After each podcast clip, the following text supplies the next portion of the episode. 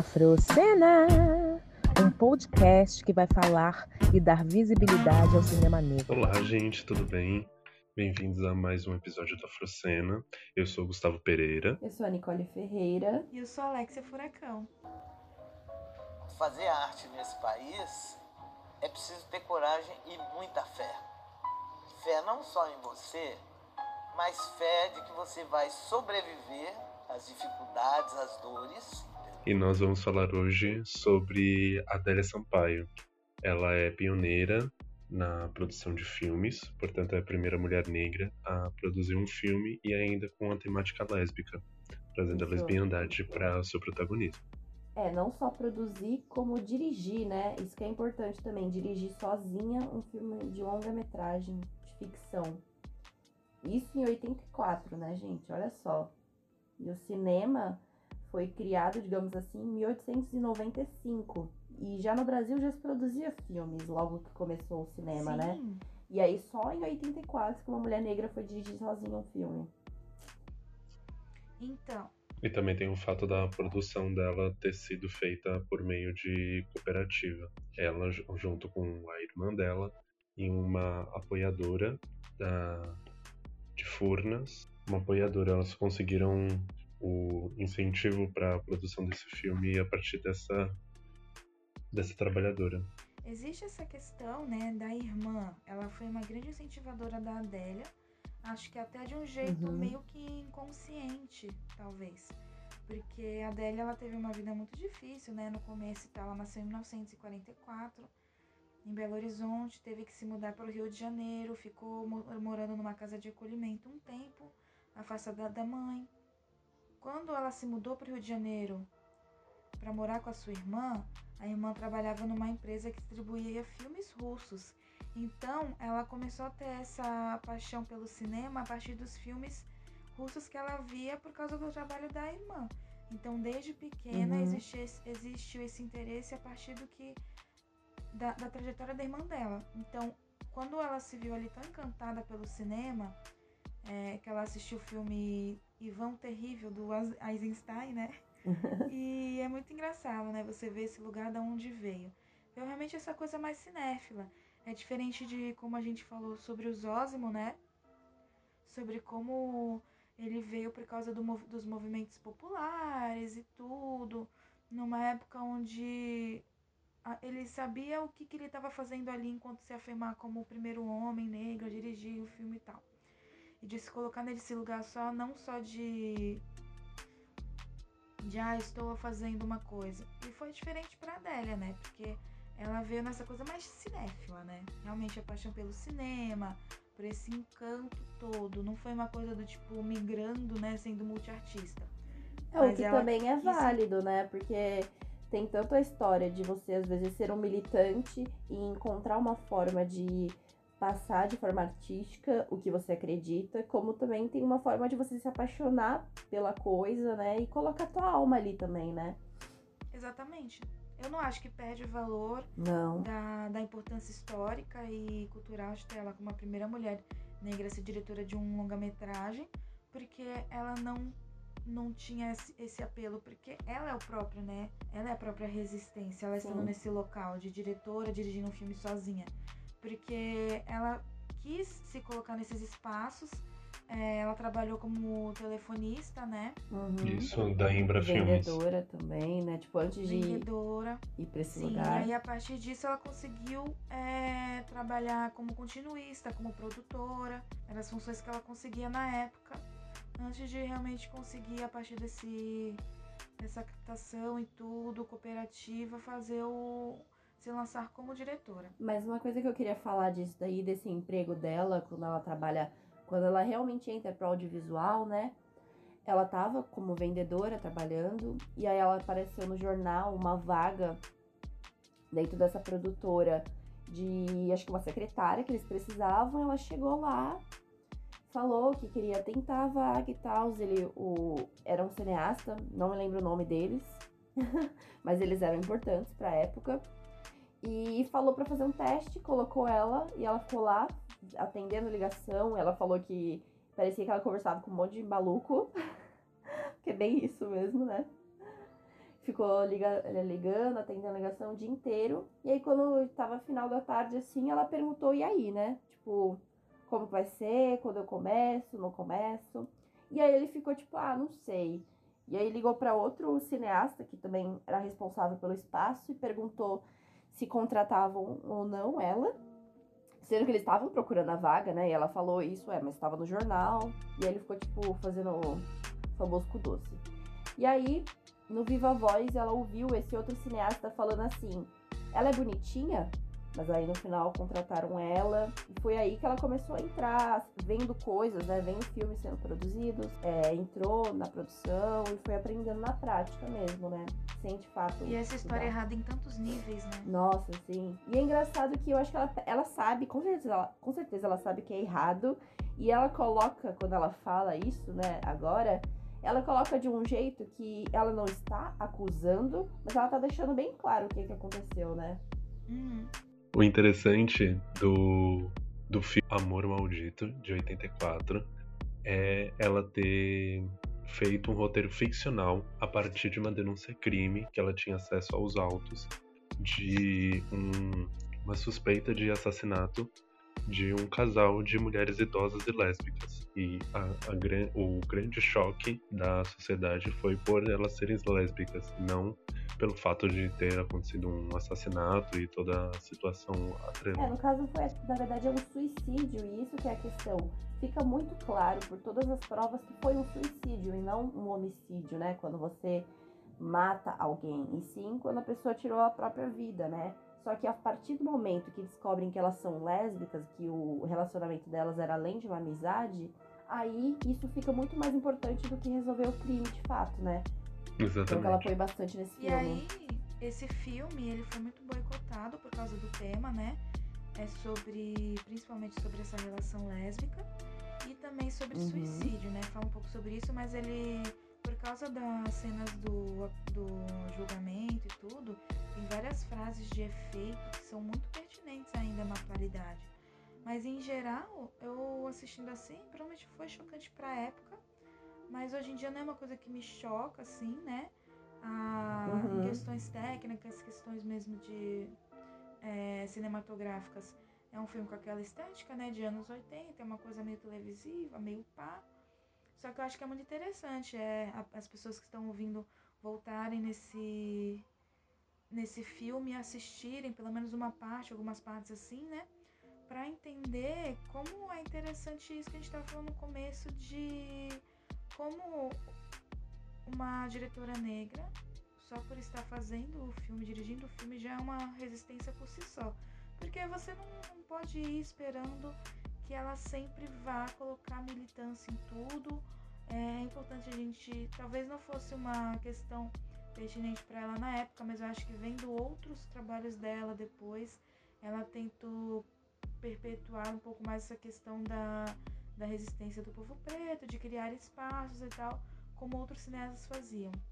Mas é muito comum, né, isso de não colocar exatamente, mas só apenas ser, porque se você for ver é, Sim. a- o elenco todo branco, é, não, não, fala sobre as questões raciais e fala sobre essa questão né, LGBT, só que de uma maneira bem, acho que é bem limpa ainda, né? Trouxe, foi mais uma, uma pincelada. Higienizada, no Isso. caso. Porque no, o filme ele teve que ser lançado como pornô chanchada, né? Por causa que ele estava sendo boicotado pela Embrafilme e pelos cinemas, né? Os circuitos de exibição. Ficou apenas é, em oito cinemas. E mesmo com essa questão de ser lançado como uma pornô chanchada, que era essa, eu acho que em 84 é, por mais que, ah, e anos 80 essa coisa é liberal, mas liberal até de qual maneira, né? Não querem as lésbicas sem ser para um consumo masculino. É, porque, tipo assim, é liberal, não... mas quando a gente lembra dos anos 80 com AIDS e ainda o grande preconceito que se tinha com o povo LGBT, né? Aí realmente é outros 80, né? Mas aí ela relata mesmo em algumas entrevistas que ela foi orientada por um das, das distribuições, Isso. então ela chegou né, no um desses cinemas e foi orientada a Vincular como pornô. tornar, vincular como colocar na categoria porno chanchado. Exato. Até mesmo porque a protagonista, a única, a única situação, única situação não, né? Mas ela só aceitou fazer um O pôster. o pôster, isso.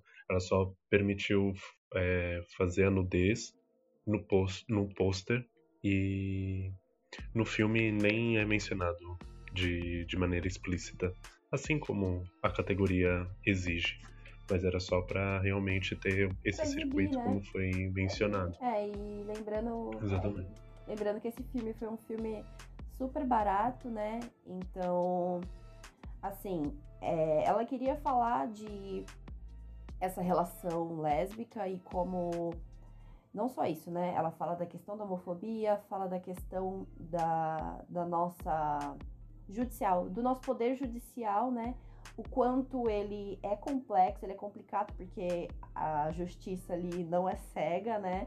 muito complicado. Fala da questão das igrejas, quanto essa muitas igrejas levam um discurso totalmente hipócrita, né? Porque ele- ela coloca um personagem de um pastor, que é o que a gente mais tem aqui hoje. Que triste, né? Como as coisas não mudam. Um pastor que é um desgraçado, Vamos de que é super hipócrita.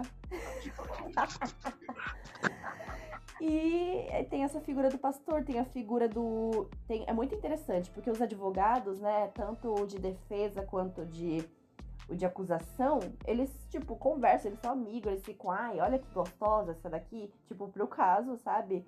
E como depois muda de figura e ele sabe que ela não matou a menina, né? Porque, é, obviamente, fica muito claro que foi um suicídio, mas ele tenta de todo modo, coloca a questão da moral. né, por causa da moral deles, uma questão pessoal, É. de colocar a mulher que não tem nada a ver naquela posição Uhum. De criminosa. que o moralismo não tem que vir na frente da, da justiça, né? Exatamente, como se não existissem elementos externos que incentivassem o Estado laico. Se ele existe e alguns. Depende como ele é apresentado, como ele é discutido, na verdade, e se esse Estado realmente é laico.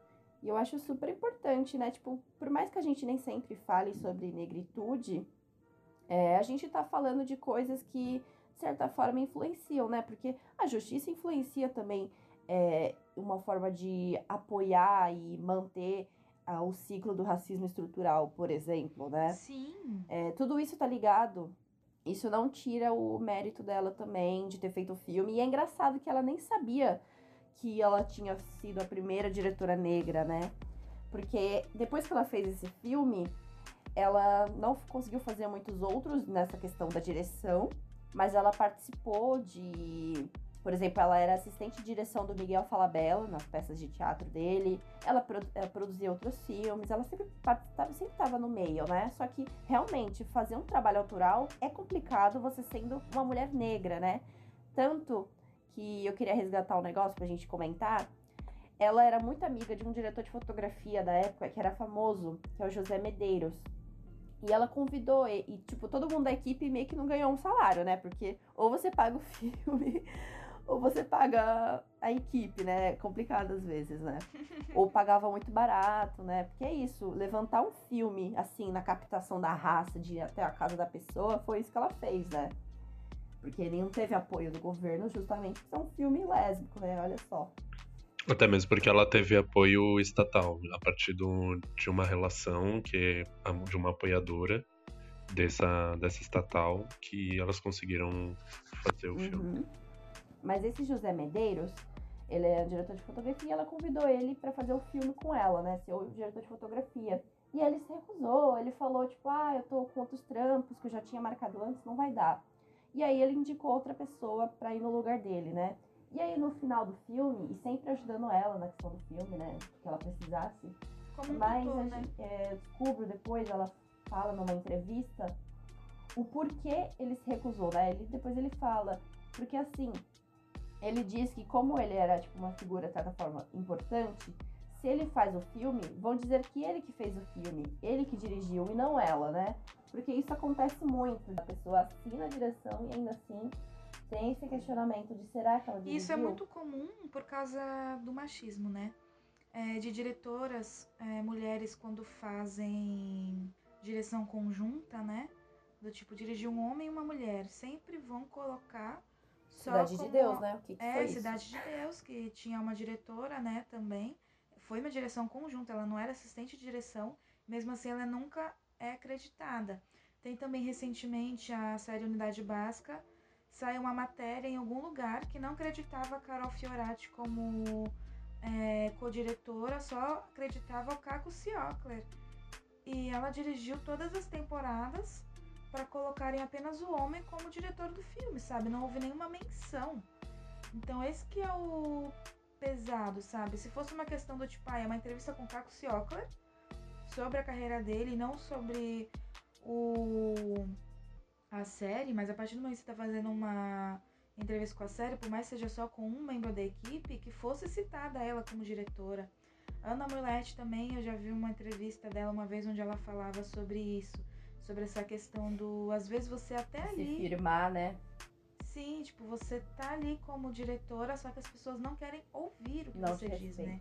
Não querem te colocar como diretor e você tem que se impor, porque as pessoas não estão acostumadas a respeitarem uma mulher numa posição de autoridade.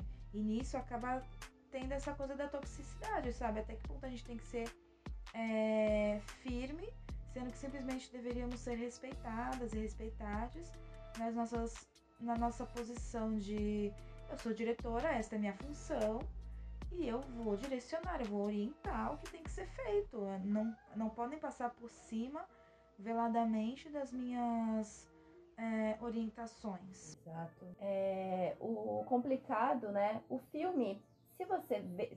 Eu acho que eu recomendo a todos a tentarem assistir esse filme. Pode ser um pouquinho complicado, porque toda vez que a gente vê um filme de outra época, né, é sempre diferente. A gente tá em outro tempo, que é tudo é rápido, né? Tudo, tudo tem um dinamismo, né? Mas o filme ele propõe uns planos e uns enquadramentos e uns cortes de montagem que realmente é, dá pra ver que ela tem uma certa base. Até lembra um pouquinho do, do jeito que o Eisenstein propunha uma edição. Uhum. Mas eu queria falar um pouco sobre o esquecimento dela, né? Porque ela fez esse filme, não, não levou nenhuma honra, ninguém falou na época pra ela: olha, você foi a primeira diretora negra, sabia? Sim, não foi ninguém falou isso pra ela. época, né? Ela continuou nos trabalhos e tal, todo mundo cagou pra ela, né? De certa forma, assim, no sentido de valorizar a importância que ela teve pro cinema. É, E ela só recebeu esse resgate que ela merecia em 2013, com a tese de doutorado da Edileuza Penha de Souza. É, é muito interessante isso que você falou sobre como dá pra perceber a influência do corte do Eisenstein na cinematografia dela, no estilo de direção dela, porque eu acho que isso é uma coisa muito legal. Quando você quer estudar a fundo, seja um cineasta, algum artista em geral, você tem que entender as influências, né? Fazer essa, esse, essa trajetória do, do artista. Porque você percebendo as influências, estudando as, as influências antes de, de apenas estudar o trabalho, a obra do artista em si, você consegue entender da onde veio cada coisa. Quando eu digo referência, não é só outras, outras referências de outros artistas, né? E de obras que influenciaram. Mas de tudo isso, o fato dela ser mineira, de ter ido pro Rio, o que que esses lugares que ela passou, o que que o- as experiências dela pré é, ser cineasta influenci- influenciaram no estilo de direção, né? E isso fica muito nítido quando você consegue fazer essa linha, né? E como é importante o trabalho do historiador da arte, não querendo puxar a sardinha pro meu lado, mas geralmente, realmente essa questão de- do resgate, né? Muito importante. Uhum. Então, do que, que adianta ela ser a primeira diretora negra se não existe esse mapeamento, né? Que nem a gente faz aqui no Afrocena, sobre o cinema negro e quem são os seus expoentes. Então, Não tem na academia. Exatamente, tipo, esses estudos são muito importantes para isso, para a gente reconhecer o que já foi feito, o que está sendo feito, para onde vai as tendências e conseguir realmente mapear e isso, isso poder influenciar outras pessoas. Mas a Edileuza, ela faz esse resgate dela, né, na tese, falando, ela que de fato nomeia. A Adélia Sampaio foi sim a primeira cineasta, né? Negra a fazer um longa, né? Sim. E aí, depois desse resgate, ela volta um pouco para as mídias, né? Então, as pessoas começam a ter interesse em assistir o filme, que ainda, infelizmente, faz muito sentido no período, faz entrevista, ela vai em mostras. E aí, ela produz mais dois curta-metragens, né? Achei super legal que, mesmo dela tá na faixa de 70 e poucos anos, né? Ela, sabe, não, vou fazer. Eu acho. Isso mostra um pouco da força dela, né? É tão lindo você ela tem essa paixão pelo cinema e, sabe, 70 anos eu vou fazer filme. eu acho lindo e ela merece toda a homenagem do mundo. Teve uma mostra que ela tinha que em 2016, foi até lá, era em outro estado, foi de avião. E na volta para Rio de Janeiro, né, é, pararam ela lá no aeroporto e queriam revistar as coisas dela, uma senhora, né? Revistar as coisas delas e queriam revistar, levaram ela para uma salinha e queriam fazer aquela revista íntima, sabe? Só que até onde eu sei, é proibido já fazer essa revista íntima, né? E era uma senhorinha. E aí ela se recusou, e aí o que atrapalhou ela de ir embora, perdeu o voo e tal, né? E tava totalmente um pouco nervosa ali, né? Obviamente, você fica nervosa. E se recusou, se recusou, conseguiu ligar para as meninas que estavam nessa nessa amostra em 2016 e elas foram lá acompanhadas do advogado, advogado delas, e foram lá resolver a situação, sabe? E isso é uma merda, uma merda que ela teve que passar por isso, né? Sendo uma senhora e, tipo, olha isso. Ela não pode viajar de avião. O negro não pode viajar no avião, não pode ter sido convidada uhum. para uma mostra. É, então vai muito desse lugar de o negro não pode viajar de avião, sabe? Porque poderia ter uma senhorinha branca e também não pode fazer uma revista íntima. Se você já não acha nada nas coisas dela, né, gente? É aquela coisa que a gente tenta compreender o motivo de haver ainda uma abordagem nesse sentido.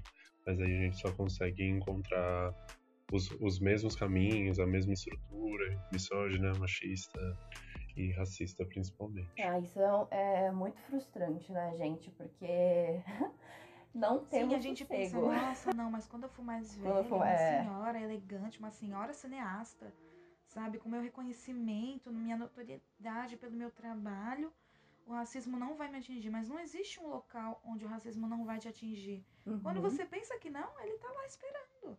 Porque são nessas pequenas coisas do tipo.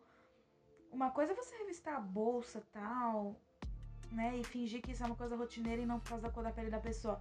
Mas olha o ponto que isso atrapalha a nossa vida. Perder um voo, ter que deslocar outras pessoas para provar que você é quem você é. É, isso me lembra também, vamos de outro choque de realidade, que a segunda mulher a fazer um negra, a fazer um filme de longa-metragem de ficção, né? Porque de documentário teve uma anterior. Foi a Viviane Ferreira, maravilhosa. Sim. Em 2018. 2018, gente. Eu falei 2018. 84 a 2018. Olha, olha esse salto, gente. Tipo assim, eu sempre escuto um discurso de ah, está melhorando, está melhorando. Sim, é, um, é uma melhora, mas, gente, desculpa, um filme só em 2018, de uma diretora sozinha, negra, fazer um filme, é um pouco, sabe? Para quem acha que não existe racismo, né? A gente Sim. fala estado. Eu acho que esses movimentos são muito não só sobre ah, oportunidades e tal, mas existe, por exemplo, no Brasil, para a gente fazer um filme, o maior meio de você produzir um longa tal é a captação de recursos públicos, né, através de edital, etc. Então, pensa assim, como que, por que que esses copos não chegam, copos pretos femininos não, não chegam na direção? É, tem todo um boicote desde do, da pessoa estar ali sobre os temas também, porque você sempre vai ser chamado para falar sobre racismo, racismo, racismo. As pessoas querem ouvir isso em novembro, que é o mês da consciência negra. É, então são realmente coisas bem pontuais. Para você fazer um filme, você conseguir ir até o momento da publicação, da distribuição do seu filme, é um grande processo. Então não é como se não, existi, não existissem esses copos produzindo roteiros, produzindo, né, fazendo produção é, se colocando nesses espaços como a Adélia tentava se colocar nos anos 80 e até antes, a partir do, do, da paixão pelo cinema. Existem esses corpos pretos trabalhando no cinema, só que a, a a posição de direção é sempre boicotada. Sim, definitivamente. É, é uma questão onde ah, existem circuitos independentes, existem sempre movimentos de produção, só que ele não é o, o único, não tem que ser o, o, o único caminho para esses corpos pretos e femininos Exato. estarem produzindo. A Adélia Sampaio, ela, ela coloca como obrigatório a leitura de to todos os trabalhadores do, do filme lerem, terem o, o roteiro de maneira física. Então todos são obrigados a ler o roteiro para facilitar na, na, produção do, do filme. Algo que é, para agora a gente pode pensar que seja óbvio de alguma maneira, mas é um, uma forma que todos exatamente e que todos possam participar também, né, no, no quesito de otimizar todo esse processo, já que esse processo já é tão complicado que a gente otimize uhum. sempre da melhor forma possível. É, tem muitas áreas dentro do cinema, né, que você não lê o roteiro, principalmente algumas uhum. assistências, né? Claro, outras precisam, tipo assistência de arte, precisa ler o roteiro, assistência de fotografia, mas alguns outros meios não precisa ler o roteiro, que é um pouco triste, né? É legal você saber o que você está trabalhando, né? que você é, para tirar desse processo alienado e você saber, estou fazendo esse filme estou comunicando isso, isso, aquilo, né? Eu acho que isso é importante mesmo. Acolhimento, né, gente? Aquele ditado. Quando Exato. a mulher negra avança, toda a sociedade avança. Que incrível, né? Vamos de Afrodita? Sim, bora. Gente, eu achei que eu não ia ter uma, uma afrodica decente, e aí eu pesquisei duas, no caso. A primeira vem toda de uma questão sobre. Lançou a maquiagem da Rihanna, né? A Fenty Beauty, uhum. no Brasil. E a base custa o meu rim esquerdo. É, então, ai, que legal, Rihanna, mulher super rica, que não precisa nem mais cantar, né? Ex-cantora. Não precisa mais cantar porque conseguiu se tornar uma grande empresária. Fico muito feliz. Só que assim, a Rihanna já tá rica, tal, tal, tal, e a base é bem cara para nós mulheres negras pobres. Então, eu, e eu tava nesse movimento de querer comprar uma base, né? Mas tem toda essa questão que as marcas estão tão vindo de boa intenção, mas muito provavelmente não, de incluírem mais tons, né, de, de diferentes peles, principalmente os tons mais escuros, que antigamente era aquela coisa meio esbranquiçada, meio cinza, meio vermelha, esquisita, né, que você passava na cara, passava, parecia que tava passando um, mistura de cimento com, com terra vermelha na cara e diziam que eram cores escuras. E tinha, tipo, sei lá, duas cores que eram mais ou menos ali, que não contemplavam todos os tons de peles que existem. Hoje em dia tá tendo esse movimento de ter mais tons de, de base, né, no mercado e, e maquiagem no geral, né, pra uniformizar a pele e tal. E aí eu pensei, ah, vou comprar uma de tal marca que tem tantas é, tantos tons que eu vou achar um, eu sei que é boa e é legal, ok. Mas aí eu vi uma base que agora até estão postando mais por causa da Fenty Beauty, que é da marca Negra Rosa, que é de uma mulher negra, produtora independente de cosméticos. Além de cosméticos de maquiagem, ela faz coisas pro cabelo também. É tudo vegano e é incrível, tipo, a história dela é muito legal, vale a pena pesquisarem. E o preço, não, eu não achei caro, eu acho que é um preço de base normal, sabe? E, e todo mundo que eu conheço que já usou, maquiadores já me indicaram, realmente é uma base boa, é vegana, tem vários tons e eu achei tudo assim, eu vou comprar essa base. Então, fica aí a dica para você. Apoie as mulheres negras independentes, usa seu pink money, seu black money, seu money geral. para apoiar essas pessoas. Seu cinéfilo money, né? Seu afro money, eu não sei. Usa seu moneyzinho para apoiar as pessoas além da, de só olhar pra Rihanna, do tipo, que tá naquele pedestal, mas olhar as pessoas que a gente quer que chegue nesse pedestal também. Porque não adianta nada a gente ficar contribuindo com empresas tão grandes que estão ali não talvez por um motivo tão político, mas mais, mais do capital. E a minha segunda que explora trabalhadores dica, asiáticos. É, é isso. E a minha segunda afrodica é, veio por causa da minha faculdade, né? Eu História da Arte. E teve uma atividade que o meu professor incrível, o ícone Ícaro, passou de arte contemporânea, que era como a gente provavelmente presencialmente, né? teria visitas a exposições e produziria algum texto, uma resenha sobre, né? Como uma aula diferenciada, ele sugeriu que a gente visitasse uma exposição online da nossa escolha, que está tendo muito agora nesse, nesse movimento que teve de isolamento social, que eu acho que não existe mais, mas vamos fingir que ainda existe. E vários museus abriram exposições tal no mundo inteiro para poder as pessoas terem acesso. Então, tem uma, uma plataforma do Google que eu não conhecia, chamada Arts and Culture. É só você procurar lá, Arts and Culture Google, que tem muitos. Então, é como se fosse um, uma página do Google só para você pesquisar exposições, artistas, obras. E tem tudo assim, gente. Tem vários museus para você ver. Legal. E isso eu achei uma exposição chamada Ex-África, que significa da África. E aí eu vou ler um pouquinho da introdução dela, né? Eu produzi uma resenha sobre ela. Não acho que é alguma coisa que eu vou postar, mas talvez eu poste de alguma maneira mais interessante do que só um texto. E é isso, ó. Ex-África se escreve EX África. Apresenta 18 artistas da geração jovem e intermediária, vindos de oito países africanos que despertam grande atenção internacional mas ainda são pouco conhecidos no Brasil. A eles se juntam dois artistas afro-brasileiros, Arjan Martins e Dalton Paula, que recentemente fizeram pesquisas e montaram uma exposição no Brazilian Quarter de Lagos, Nigéria, bairro construído por antigos escravos retornados à África. Então, essa exposição, é, esse nome Ex-África, vem de uma frase que eu não sei falar, mas é Ex-África sempre a Liquid 9. Então, da África sempre há novidades a reportar, que vem da, de uma época onde algumas partes da África eram províncias romanas, então sempre existia essa exotificação, né, de pegar aquelas coisas é, a arte da África e exportar, como a gente vê, como tem tanta coisa do Egito no Museu do Louvre que fica em Paris, sabe?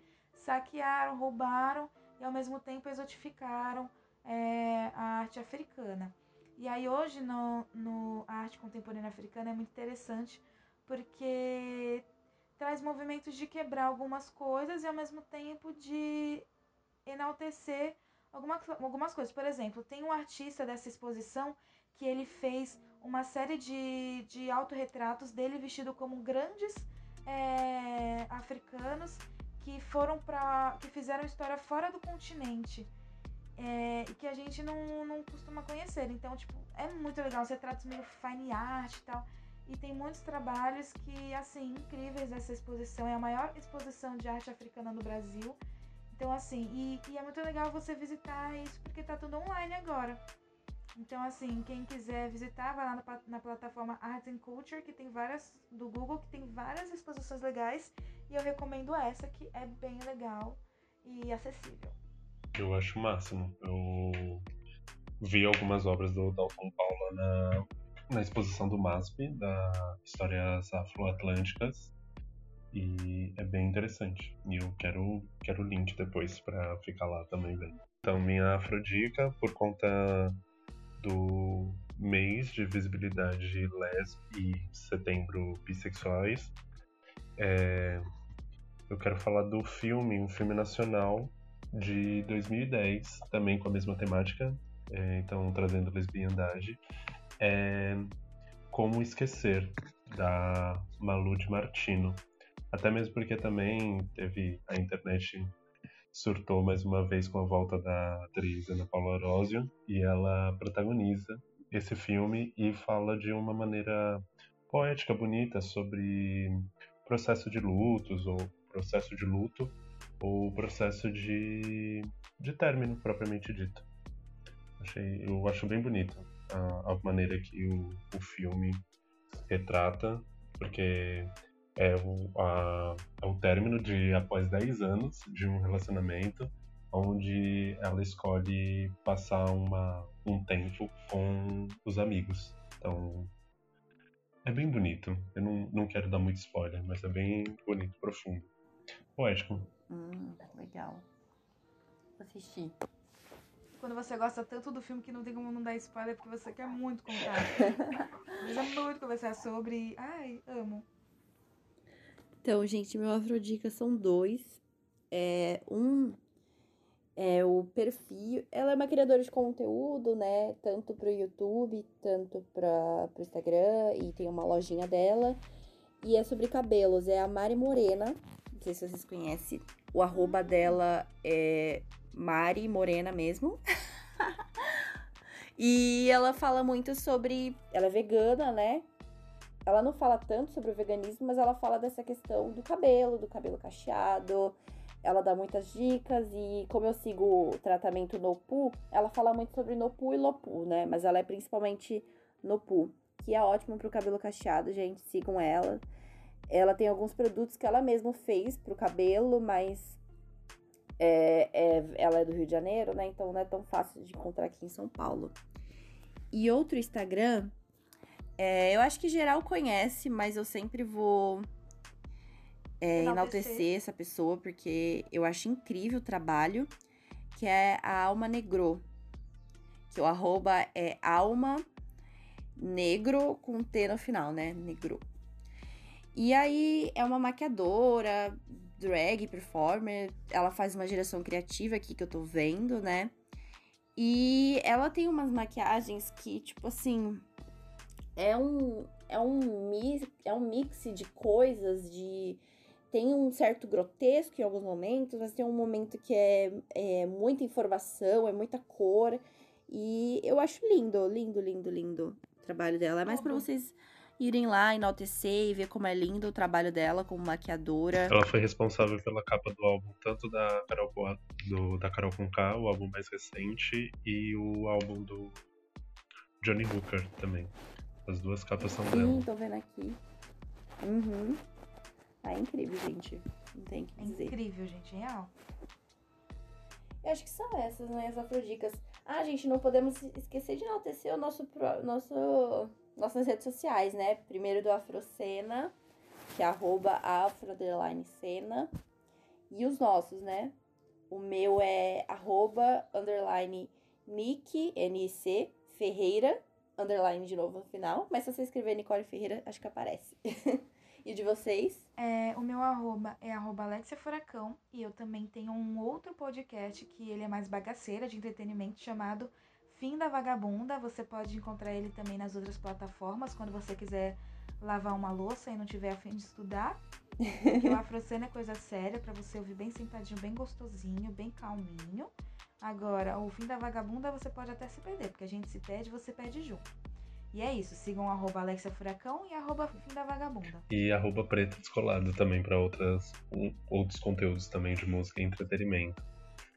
E gostou do, das nossas afrodicas, uh, sigam a gente no, no Instagram, que tem também produção de conteúdo relacionado tanto ao episódio, tanto a outras coisas relacionadas ao audiovisual de uma maneira geral. E é isso, né, gente? Eu acho que é isso. Apoia a gente, curta, compartilha, fala pros amigos e nos vemos no próximo episódio. Até a próxima. Até.